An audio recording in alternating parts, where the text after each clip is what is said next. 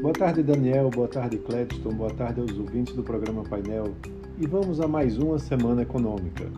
A semana promete ser tão agitada quanto a semana passada, que teve bastante volatilidade no mercado, principalmente por conta do noticiário político.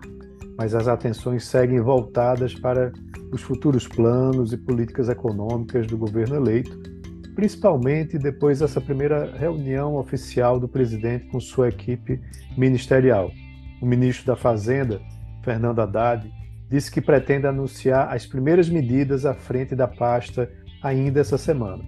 A agenda econômica doméstica internacional também vai ter muitas informações, promete ser bastante movimentada, com atenção principalmente aos indicadores de inflação no Brasil e lá nos Estados Unidos além de outros, de outros indicadores de atividade econômica por aqui.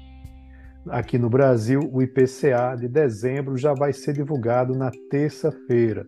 Há uma expectativa de alta de 0,43% na base mensal, encerrando o ano em 5,6%. Essa inflação termina o ano pressionada pelos preços livres, né, principalmente as altas de alimentos e bens de consumo, eh, consumo industriais, e os preços de serviços que apresentaram uma dinâmica mais amena nesse último trimestre. A meta do IPCA para 2022 é de 3,5%, com intervalo de tolerância de 1,5 é, ponto percentual, ou seja, uma banda que fica entre 2% e 5% de inflação. Então, isso significa que a inflação vai estourar o teto da meta e o Banco Central vai ter que fazer um comunicado oficial né, para o governo. Na quarta-feira, o IBGE vai divulgar os dados da pesquisa mensal de comércio de novembro. E aí já a expectativa é, é boa por conta das vendas lá da Black Friday.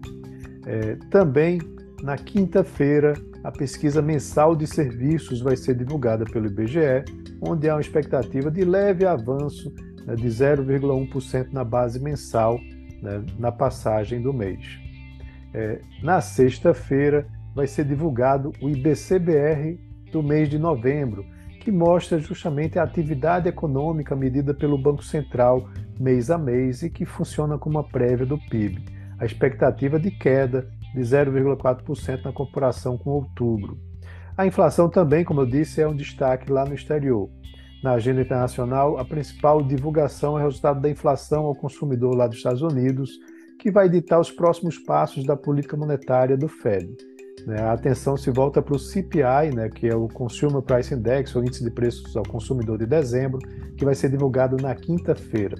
Antes disso, na terça, tem um destaque para um discurso de Jerome Powell, presidente do Banco Central Americano, sobre os próximos passos da política monetária de lá. Antes disso, saem divulgações no âmbito global logo na segunda, com a produção industrial da Alemanha de dezembro. No mesmo dia, a zona do euro também divulga sua taxa de desemprego para o mês de novembro. Na sexta, a Alemanha vai divulgar o PIB para o quarto trimestre de 2022 e a zona do euro a produção industrial para o mês de novembro. Voltando aos Estados Unidos, também na sexta tem início a temporada de resultados do quarto trimestre né, das empresas americanas, com grandes bancos já divulgando seus balanços como Bank of America, JP Morgan e Wells Fargo, né, divulgando os seus números. Então é isso. Um abraço a todos e tenham uma ótima semana.